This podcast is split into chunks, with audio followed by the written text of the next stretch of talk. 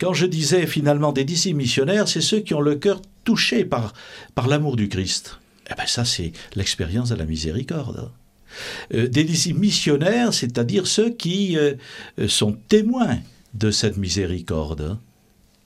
Et en même temps, euh, la miséricorde, c'est aussi quelque chose de totalement gratuit. Donc quand on dit missionnaire, parce que vous savez, le, mot missionnaire, c'est toujours, on a l'impression qu'on veut récupérer les gens, c'est une stratégie et tout ça, c'est très intéressé de la part de l'Église. Bon, c'est vrai que c'est une proposition de l'Évangile, mais la dimension missionnaire, le pape nous l'a dit, c'est aussi se mettre gratuitement au service des gens. C'est-à-dire une Église qui se décentre d'elle-même. Hein. Hein, pour être au service des hommes, et en particulier de ceux qui ont euh, le plus de mal aujourd'hui à vivre, parce que la vie est difficile, parce qu'ils vivent des épreuves, parce qu'ils euh, sont confrontés à, des difficultés euh, familiales, professionnelles, de santé, etc.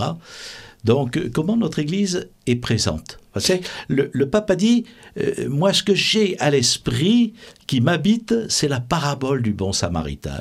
Le bon samaritain, lui, le samaritain, mais il avait des affaires à faire.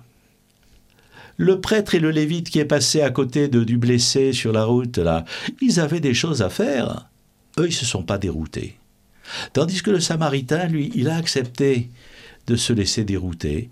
Il a accepté finalement euh, de quitter sa route pour aller au service de cet homme qui était blessé et le prendre en charge dans la durée.